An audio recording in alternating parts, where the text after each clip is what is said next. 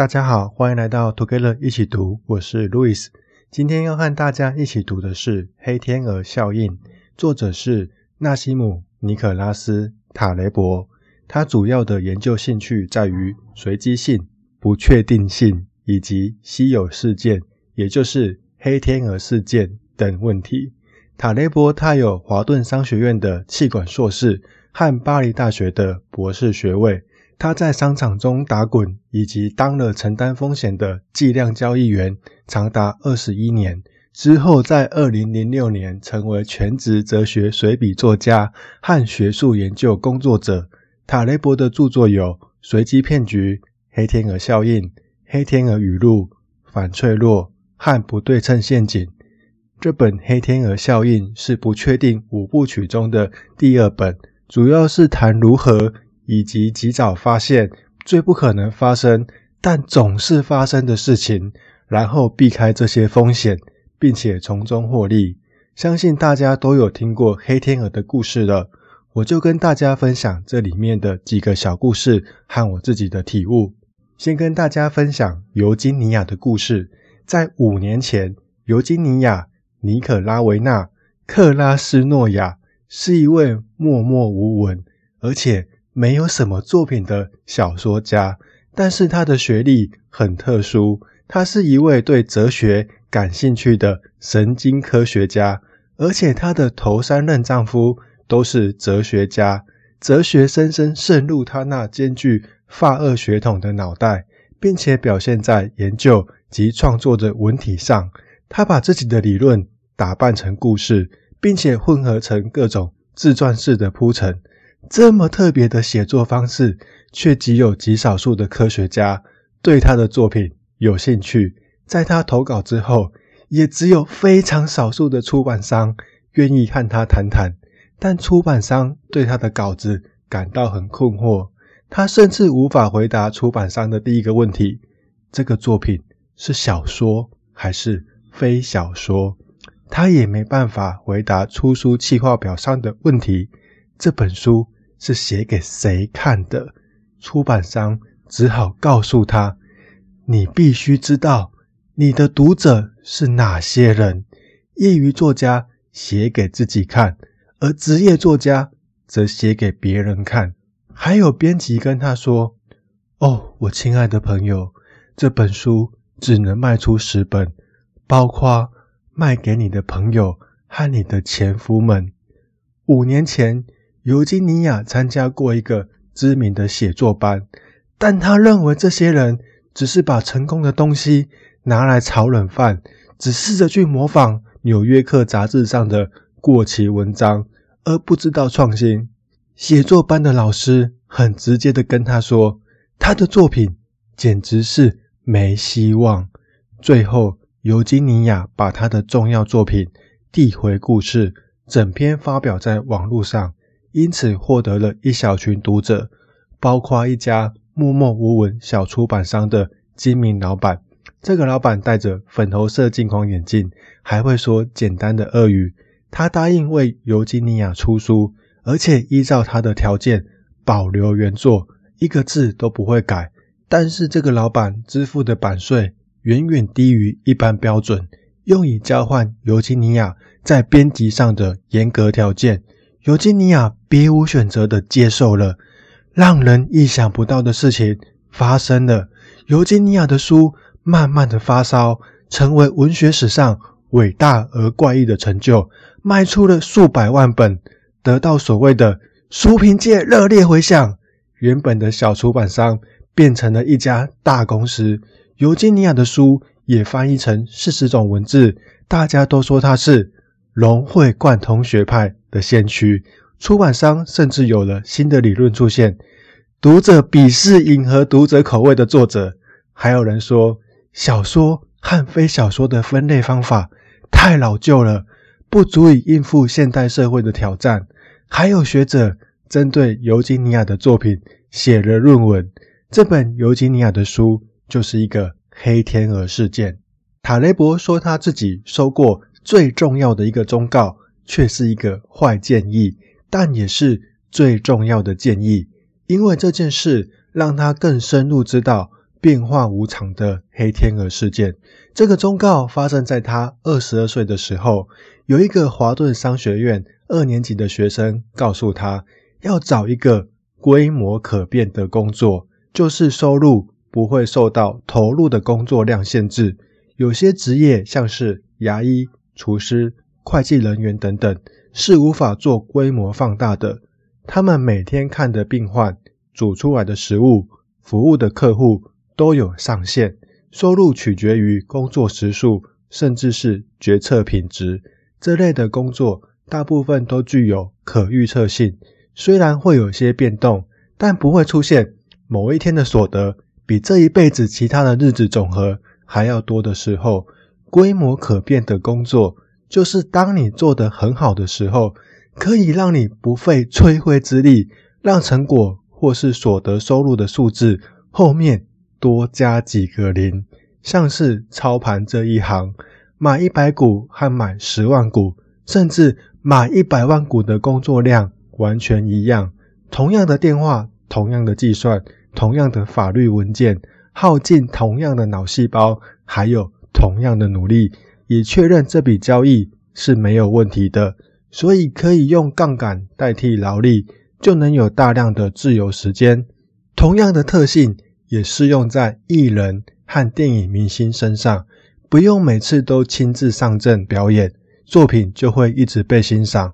这也适用在作家身上，像是 J.K. 罗琳和刚刚说到的尤金尼亚。这个结果听起来很棒。但为什么塔雷伯却说这是一个坏建议呢？因为规模可变的行业，只有在你成功的时候，才是一个好行业。这些行业更竞争，造成极大的不公平，而且具有非常大的随机性，努力和报酬之间非常不对等。只有少数几个人瓜分掉大部分的利润，剩下的才留给所有。没有犯错的人，像是录音技术发明之后，你可能宁愿花十点九九美元去买一张知名钢琴家霍格维兹的 CD，也不愿意花九点九九美元去听知名音乐学院，像是茱莉亚音乐学院或是布拉格音乐学院等不知名但是很有才华的毕业生的演奏，而会选择霍格维兹。塔雷伯说。这是因为音律、节奏和热情，但其实有一大票他根本没听过，而且永远都不会听到的人，他们的演奏也一样很棒。举电影的例子来说明艺术界的恶毒，我们所谓的才华，一般来自于成就，而不是成就来自于才华。这个议题已经有许多的实证研究，最著名的是亚特迪凡尼的研究。他是一位眼光独到、既原创性的思想家，专心研究电影界的不确定现象。令人难过的是，他证明了我们所谓的演技有许多是事后的穿凿附会。他声称，电影造就演员，而一部电影的成功，则来自于一大票的非线性运气。再用一个实验来让大家了解。规模可变和非规模可变的不确定性和随机性。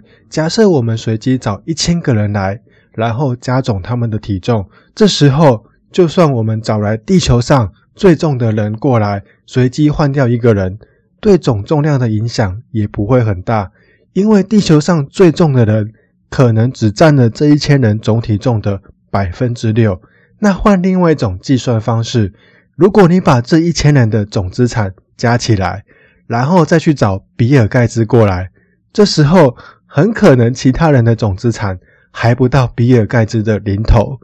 再举一个例子，随机找来一千个普通作家，然后加总他们的书籍总销售量，可能顶多是几十万本。相较于 J.K. 罗琳卖出了数亿本的《哈利波特》小说，是非常非常少的。这就是。这就是规模可变行业和非规模可变行业的差异。有一个有趣的思考实验，它第一个操作是先请你想象一个融化的冰块，并且思考接下来的两个小时后，冰块会变成什么样子。我想除了融化变成水以外，应该没有其他的想法吧。第二个操作是考虑地上的一滩冰水，然后请你想象这些冰水在两个小时以前是什么形状的。但也有另外一个可能性是，这些冰水不是来自于冰块。第一个操作相对比较容易，但第二个操作就非常复杂了。生活中我们遇到了很多第二个操作的类似案例，但我们却都把它想得很简单，像是如果你想知道。怎么成为一个百万富翁的话，我们可能会先找出一群有响亮名号和职位的大亨，来研究他们成功的特质。这些人的共同点可能是勇气、冒险和乐观等等。然后我们去推论哪一个是最重要的特质。如果我们去读一些由别人代笔所写的自传，可能也会得到同样的印象。但市面上，有失败者的回忆录吗？可能几乎找不到，因为失败的人似乎都不会写回忆录。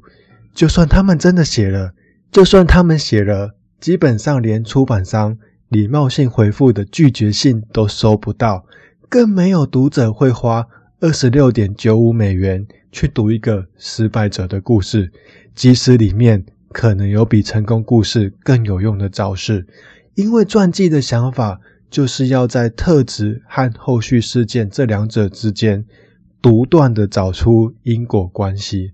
很多失败者也拥有勇气、冒险和乐观等等特质，就像一个冒险的成功者，大家会说他们勇于冒险；对于失败的冒险者，可能会说他们太过冒险了。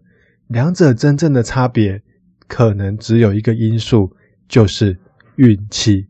通常我们在看完《赌神》或是《赌侠》之后，应该会认为赌场老板最大的风险就是遇到一个赌术很强的人吧？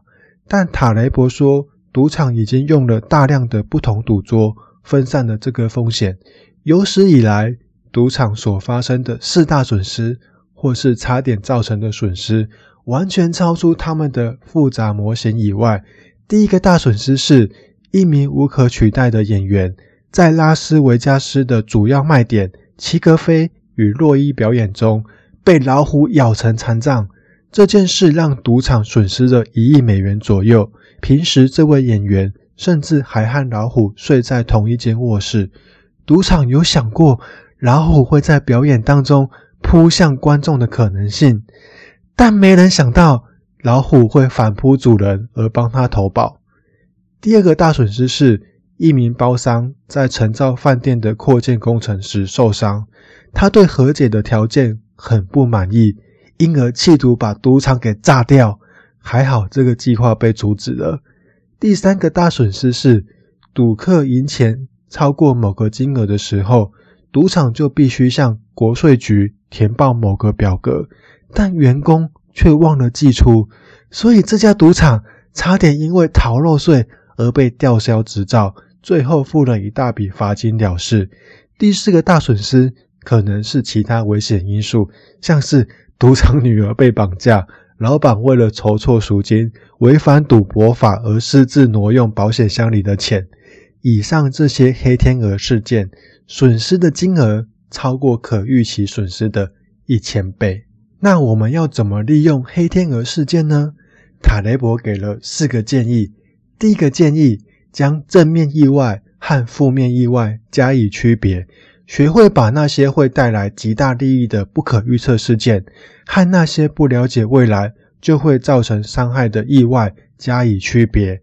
正面事件像是拍电影、书籍出版和创投，您可能只要拍出一部票房大卖的电影，或是出版了一本畅销的书籍，或是投资了一个。获利很高的新公司就能大赚。负面事件是你在那种意外发生时会造成严重伤害和冲击的产业，像是保险业或是住家保全。意外事件可能就是负面的。第二个建议是，不要寻找明确而狭义的东西，就是不要去预测明确的黑天鹅事件。通常都是您所没遇到的黑天鹅事件。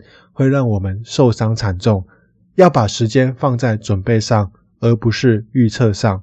第三个建议是，抓住任何的机会，或是看起来像机会的东西。我们可以多去参加人际交往的活动，或是派对，可能就会得到有帮助的人脉，或是开启新想法。如果有一位大出版商，或是电影公司的老板，或是顶尖银行家，或是一个大思想家，想要约你见面，那我们排除万难都要参加，可能就会得到一个难得的机会。第四个建议是要小心政府的明确计划。政府人员和企业一样，可能会为了短期利益而把自己暴露在负面黑天鹅事件中，但短时间看起来会是最适合生存者。这不代表政府没有用，而是要对这些做法的副作用保持戒心。以上就是今天跟大家分享的黑天鹅效应。如果喜欢我们的节目，也请给我们五星好评，并且推荐给您身边也喜欢阅读的朋友。也欢迎留言写下您对黑天鹅事件的想法与意见。祝大家有一个愉快美好的一天。Together 一起读，与您下次见。